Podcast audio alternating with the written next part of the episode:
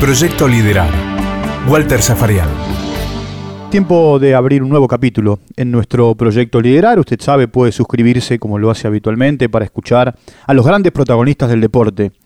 Y allí hay un gran protagonista del deporte, que es Sergio Vigil. Cachito, ¿qué tal? ¿Cómo te va? Hola Walter, ¿cómo estás? Es un gusto hablar contigo. Y, igualmente. Bueno, a ver, yo voy a decir y repetir lo que dicen los entrenadores de muchos deportes, sacando el hockey. Sergio Vigil, más conocido como Cachito Vigil, es un máster en liderazgo, más allá de ser un enorme entrenador de hockey. ¿Coincidís? Bueno, primero lo agradezco mucho. Eh, soy una persona que trata todos los días eh, de encontrar la manera de liderarme a mí mismo y también ayudar a los equipos a inspirar ese liderazgo interior ¿sí? que hay en cada persona y hay en cada equipo. Eh, me parece que soy una persona que, que su anhelo es encontrar en los equipos el liderazgo colectivo, el liderazgo de conjunto. Y para eso eh, es muy importante que cada integrante pueda encontrarse con su líder interno y ponerlo al servicio de un liderazgo común. Por eso eh, en un momento vos planteaste el hecho de no estar en la zona de confort. Por eso vos le planteás a tus jugadores y jugadoras desde hace más de 20 años eso. Eh, sí, eh, a ver, no estar en la zona de confort, estar en la zona de confort significa estar fuera del espacio del aprendiz. Y creo que, que solamente podemos crecer y transformarnos día a día en todos los aspectos, profesionales, humanos, relacionales, técnicos, tácticos, físicos, mentales, eh, si somos capaces de vivir los espacios de transición.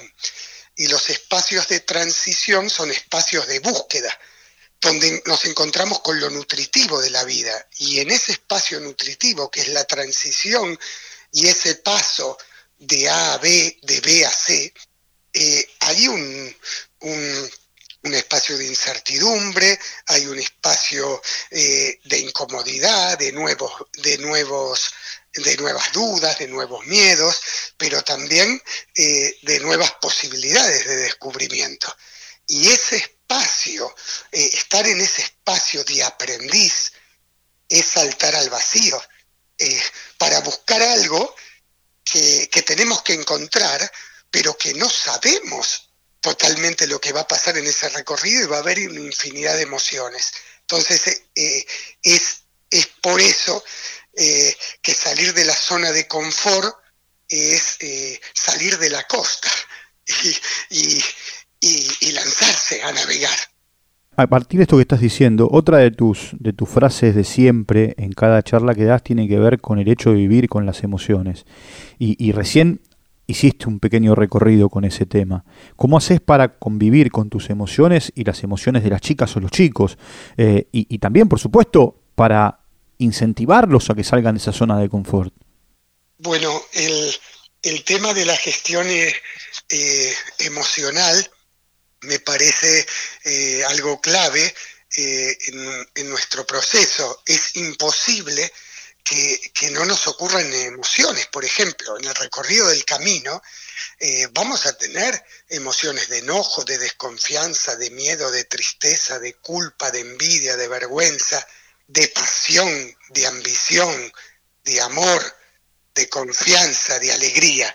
Bueno, eso solo ocurre si nos permitimos eh, lanzarnos a un vacío de descubrimiento. ¿Qué me parece muy importante en la alta competencia de la vida? Tener en cuenta que cuando salgamos de esa zona de confort, eh, vamos a encontrarnos con todas estas emociones. Que esas emociones nos van a ocurrir, pero nosotros no somos esas emociones, nos ocurren. Entonces ahí es donde viene eh, todo el arte de gestionar esas emociones, aceptar que nos van a ocurrir pero eh, a nosotros nos encantaría que nos ocurra en todo el recorrido del camino confianza, alegría, pasión, eh, y van a estar, pero también nos van a ocurrir, ¿sí? Enojo, desconfianza, miedo. Bueno, que eso eso no nos quite, quite eh, el deseo de seguir recorriendo el camino, porque creo que, que cuando declaramos un objetivo y emprendemos camino, ¿sí? es donde empieza a ocurrir todo ese aprendizaje y donde empezamos a tener logros de vida. Y esos logros de vida los vamos teniendo junto con todas estas emociones que van ocurriendo. Y a partir de esos logros que vamos consiguiendo, que es ir, sorteando etapas, sorteando desafíos, teniendo, eh, capitalizando experiencias, también nos vamos a ir encontrando con los resultados que buscamos. Pero hay algo que no negociamos, pase lo que pase, recorrer ese camino y ser consciente de los logros que vamos teniendo. Eh, por eso muchas veces hablo con los equipos que perder vamos a perder muchas veces, muchas, pero ganar vamos a ganar siempre. Es muy cierto, no existe nadie que gane siempre. Y en la balanza, vos podés tener una racha, pero en el balance general terminás perdiendo más de lo que ganás. Sí, eh, es que perdemos eh, en términos de, resultado, o sea, en, términos de, de, aspiración uno se plantea un objetivo y muchas veces no lo logra, muchas veces requiere de mucho proceso para lograrlo. Entonces, perder perdemos muchas veces. Pero ¿a qué me refiero que ganar ganamos siempre? Porque cuando nosotros perdemos y continuamos el camino de búsqueda, ya ganamos. La única manera que hay de perder en la vida es entrar en modo inercia. Lo contrario a la vida es la inercia y la inercia es la inacción. Mientras nosotros nos mantengamos en ese juego de desafiarnos permanentemente, vamos a ganar. O sea, cuando nosotros, cuando perdemos, perdemos. Pero es imposible no encontrar ganares cuando uno pierde.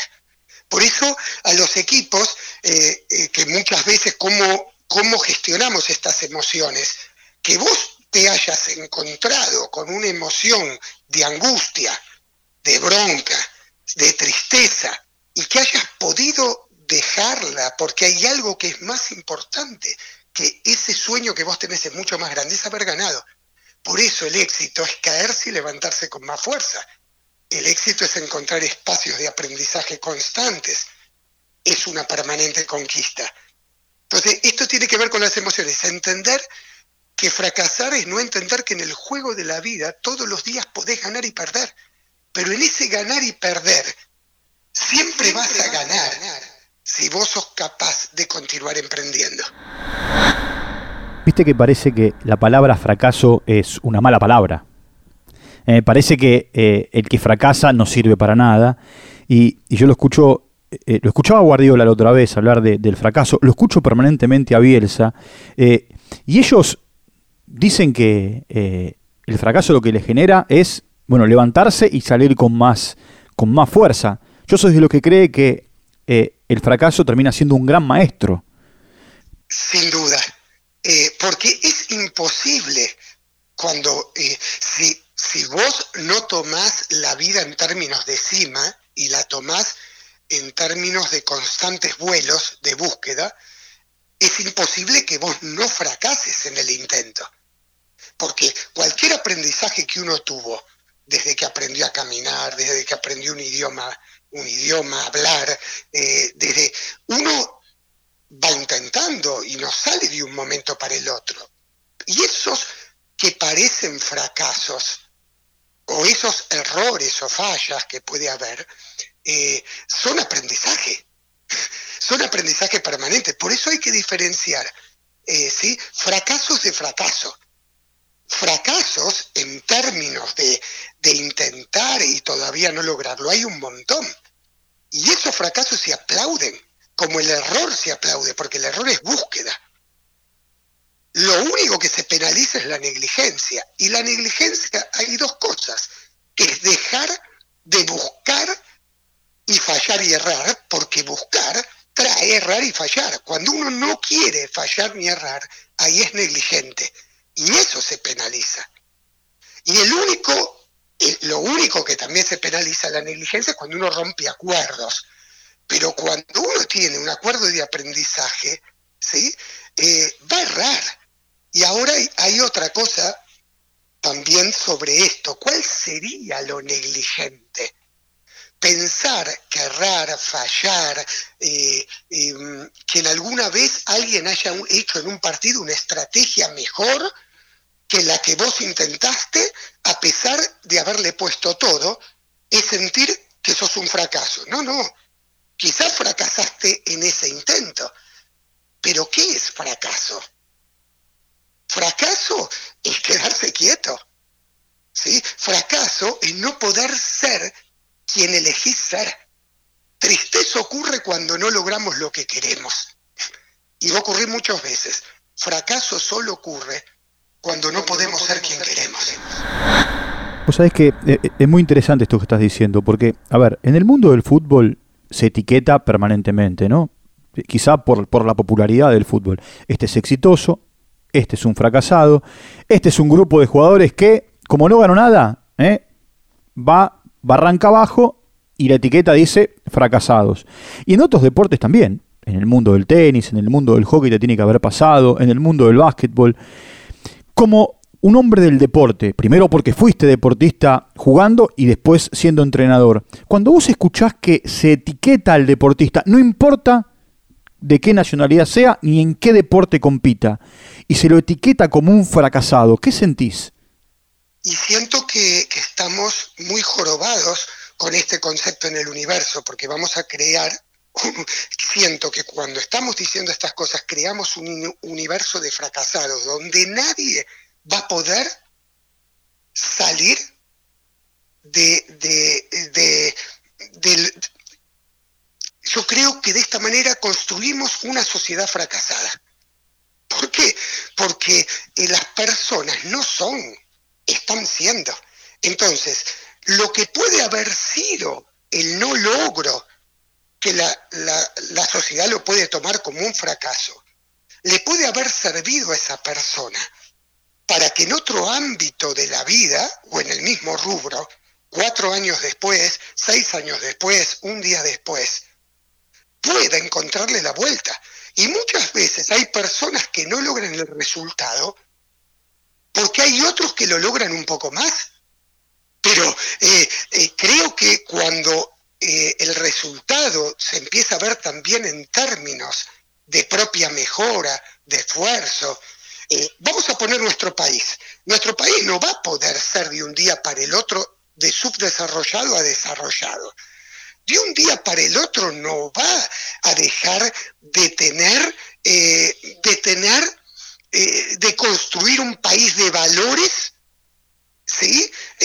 totales lo que va a hacer cada día es ser un poco mejor que el día anterior. Pero si hoy imaginemos que nuestro país, hoy lo comparamos con los que creemos que son los dos o tres países más desarrollados, siempre vamos a fracasar.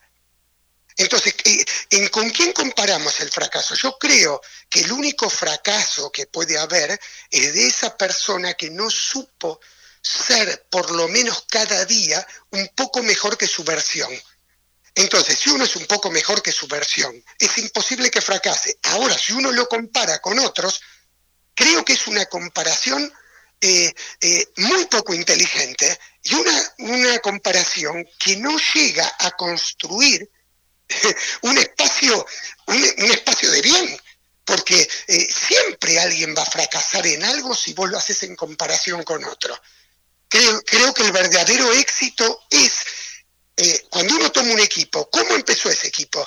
Creció ese equipo, técnicamente, tácticamente, físicamente, mentalmente, relacionalmente. Empezó de una forma y terminó de otra. es imposible que haya fracasado un equipo que creció. Después, si no logró ser campeón, es porque otros también juegan en la vida. vida.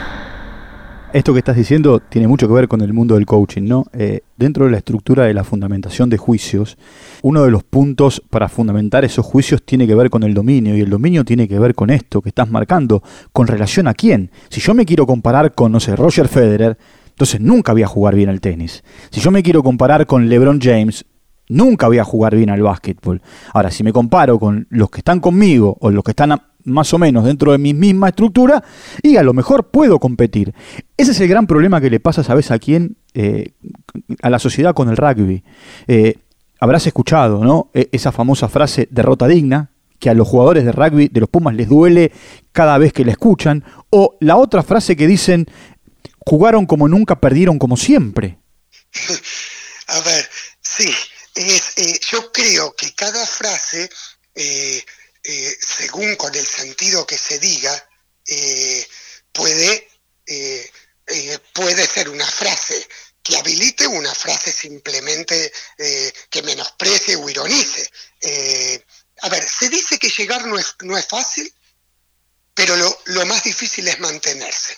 Vamos a poner esa frase. ¿Sí? ¿Qué es mantenerse? es seguir siendo el que era campeón, que siga siendo un campeón eterno. Entonces, eh, ¿qué es lo que tenés que mantener? Bueno, esa es otra de las tantas frases hechas, ¿no? Esa es otra de las frases. Llegaste, hasta arriba, bueno, costó, ahora mantenete. Ahora mantenete. ¿Qué querés mantener cuando llegaste arriba? ¿El, resultado numérico o querés mantener el, el espíritu eh, de crecimiento, querés mantener eh, los valores que te llevaron a esa situación, querés eh, mantener el espíritu aprendiz, querés seguir yendo cada día por más conocimientos o lo que tenés que mantener es el título. Si lo que tenés que mantener es el título, es lo único que no tenés control. Creo que lo grande de alguien que se mantiene a través del tiempo es que se mantiene siendo emprendedor y que pone en juego todos los días lo que se llama prestigio. Derrota digna, ¿qué es derrota digna? Yo creo que la derrota digna es cuando vos pusiste en el campo los recursos que tenías y hasta los que no tenías hasta ese momento pudiste plasmarlo en el campo y no ganaste porque el, el rival a pesar de todo eso fue mejor. Y si es mejor, ¿qué le vas a hacer? Tenés que seguir te, tienes que ir mejorando y seguramente las próximas generaciones, hay generaciones que no ganaron, pero habilitaron a otras a que ganen, porque no ganaron a nivel numérico total, pero sí fueron ganando tanto crecimiento y experiencias que permitieron a los que siguieron capitalizar un montón de cosas para después ganar. A mí me tocó con las leonas estar en un momento de explosión pero todas las etapas anteriores habilitaron la posibilidad de explosión en ese proceso. Sin duda. Entonces, eh, ¿cómo voy a decir? Todos los procesos anteriores ayudaron a que se dé ese triunfo. Entonces, y ayudaron a que el hockey empiece a ser. Entonces, eso eh, muchas veces no se cuenta y es un gran error. Eh, ¿Qué le vamos a decir a nuestros hijos? que si vos sos, a, ver, si vos sos cantante eh, y no sois Mike, eh, Mick Jagger, vos no, no valés. lo más importante es que si vos querés cantar y querés armar un conjunto, lo armes y con toda la profesionalidad, la pasión, todo lo puedas armar. Lo mismo un maestro, lo mismo un médico.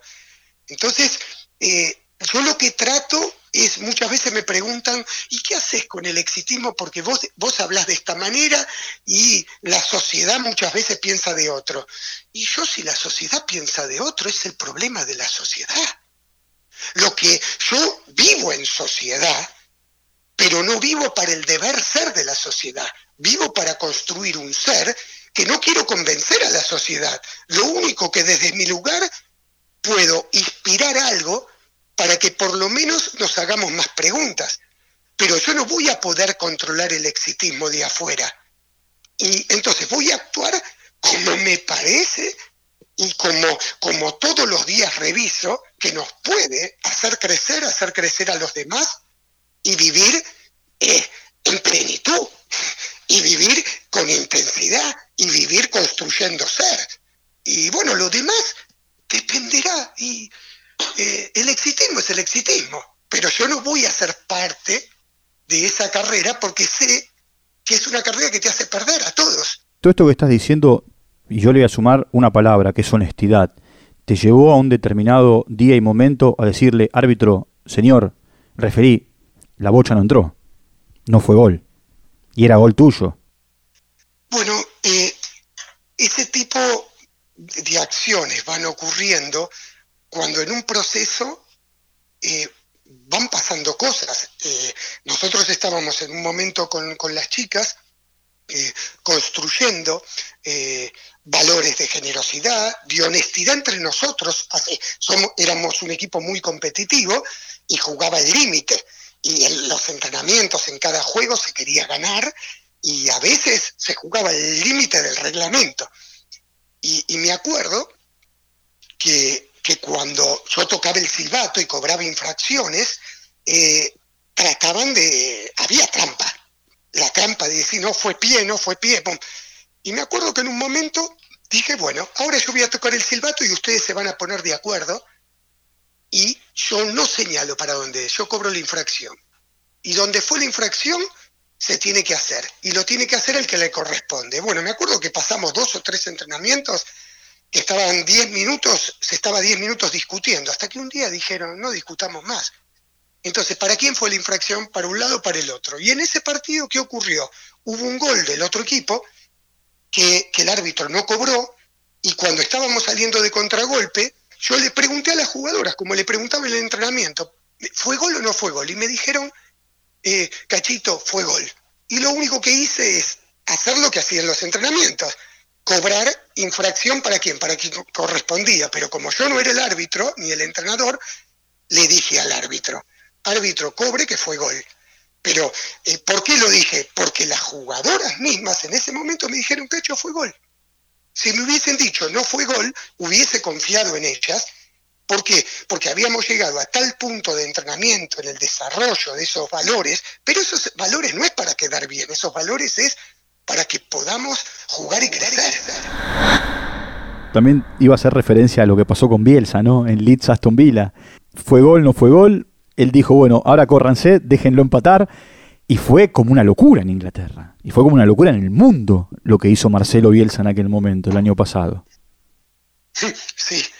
Eh, fue, y bueno, que también muy probablemente eh, si se ganaban esos puntos, quizás hubiese ascendido el equipo de Bielsa o no, no sé, pero seguramente en ese momento, eh, yo digo, ¿qué elegís?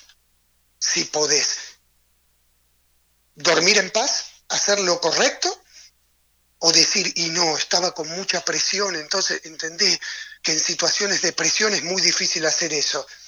Eh, ahí viene lo lindo, las acciones que uno toma en situaciones de presión. Lo que estoy seguro, que si no haces eso, quizás, quizás no puedas dormir. Y creo que el peor fracaso que podés tener en tu vida es no tener paz cuando te vas a dormir.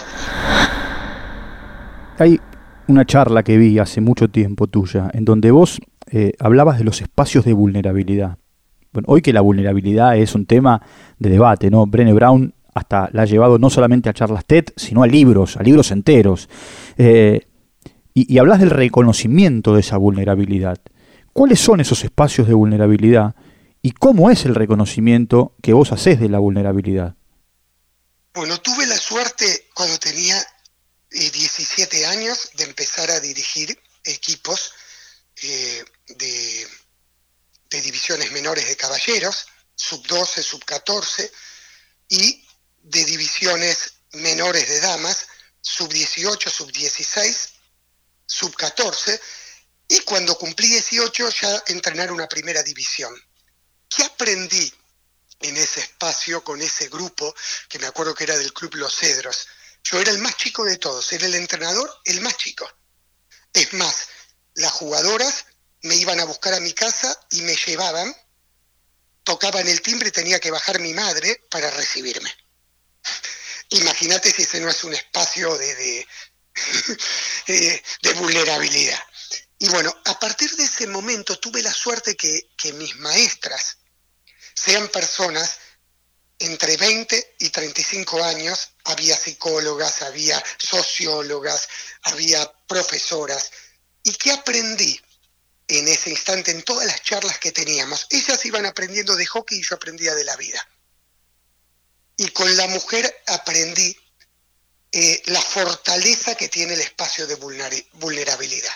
hasta ese momento para, para los hombres era un espacio de debilidad, la vulnerabilidad. Con, e, con ellas aprendí lo que era vivir las emociones, permitirme, permitirme errar, permitirme decir perdón, permitirme, eh, permitirme eh, descubrir y decir, bueno, en ese momento yo era adolescente, tenía un montón de inseguridades, y no te imaginás cuando podía transmitir una inseguridad, la fortaleza y la confianza que se generaba en el sistema. Porque cuando en un sistema donde de seres humanos, donde nos damos cuenta que todos podemos fallar, que tenemos, que tenemos cosas que, talones de Aquiles, que hay cosas que nos cuestan, eh, que hay cosas que no nos animamos, se empieza a construir un espacio de fortaleza y de fluir impresionante. Yo no sabía, eh, eh, no le ponía el nombre vulnerabilidad, lo que sí estoy seguro que desde los 18 años la pasé por el cuerpo, el corazón, la cabeza, la vulnerabilidad. Y en algún momento, quizás mi formación como entrenador, y cachito, es ahí, cachito, informador de grupo y cachito. Eh, a ver, yo creo que, que, con los equipos primero tenemos que encontrar a, ese campeón interno que hay dentro de cada uno. Y para encontrar ese campeón interno hay que ir a esos espacios de vulnerabilidad para generar esa fortaleza, esa confianza eh, y, esa aceptación y comprensión. Yo creo en la aceptación, no en la resignación, sí en la aceptación. Y para mí la vulnerabilidad hace que los equipos, los pueblos, las sociedades crezcan y, desarrollen un valor fundamental que es la empatía.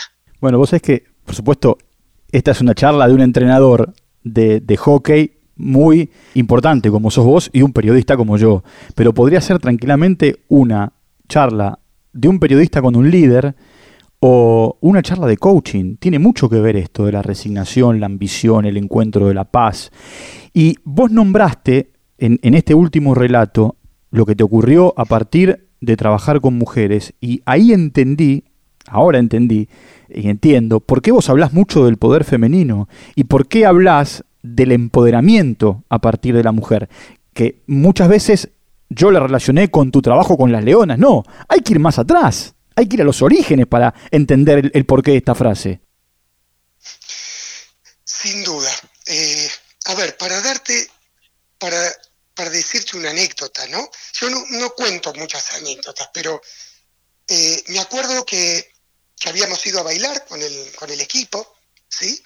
Y, en un momento dos de las chicas más grandes me esperaron para irnos juntos y me dijeron, ¿y cómo te fue, cachito?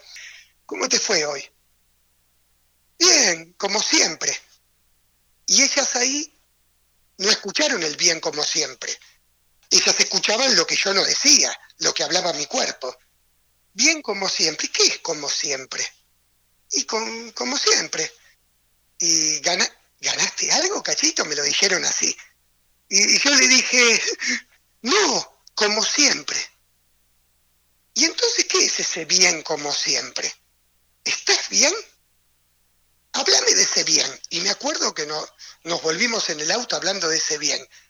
Y cuando yo empecé a hablar de ese bien y como siempre, saltó, me puse a llorar. Y, y lo que les dije es que a mí nadie me miraba, a mí nadie esto, y que yo no podía y ellas me dijeron, ¿y quién sos vos cuando estás en una discoteca? Y yo qué sé, no sé, soy, ¿sos el mismo que sos con nosotros? Porque nosotros vimos que en la discoteca te pones un traje de canchero. ¿Y a vos te gusta ser canchero? Yo le dije que no. ¿Y por qué? porque es la única manera de, de conquista. Y ahí me dijeron, mira, cachito, vos no sos eso. ¿Y vos cómo pensás que conquistaste a nuestro grupo siendo uno de los más, un entrenador jovencísimo que querramos que nos entrenes en primera? Hay algo que se llama antihéroe. Y el verdadero héroe está en el antihéroe. En el camino de todo esto, sos el padre de la criatura de, eh, bueno, no sé si el mejor equipo de la historia del hockey, pero eh, de lo que se llamó Las Leonas y se llama Las Leonas. A partir de algo que se generó contigo, surgió ese nombre y hoy en el mundo son Las Leonas, más allá de ser el seleccionado argentino de hockey. Bueno, creo que tuve la suerte, eh, la persona que me nombró, que había sido técnico mío en el seleccionado, eh, a los 31 años me nombró también, muy jovencito, eh, cuando yo le pregunté por qué me había elegido, que eso es lo que aprendí, a, ¿por qué me elegiste? ¿Por qué me has llamado? Y me dijo, porque, Cachito, pienso que sos la persona más apropiada. Porque yo le había dicho, yo todavía no gané grandes títulos, hay un montón de entrenadores que tienen más pergaminos, que tienen... Y él me dijo, eh, Cachito, vos sos la persona más apropiada. El seleccionado necesita en este momento un loco como vos. Mi misión es formar equipos. Formar equipos que encuentren la posibilidad de generar ciclos campeones. Pero ciclos campeones van mucho más allá de ganar campeonatos. Y yo creo que en ese momento nos encontramos, nos encontramos en un momento donde ambos necesitábamos una cosa del otro. Y por eso se formó un espíritu y una mística mucho más grande que trascendió al hockey mismo. Sergio Vigil, Cachito Vigil, eh, charlando con nosotros. Proyecto Liderar con Walter Zafarian. Producido por MyPod.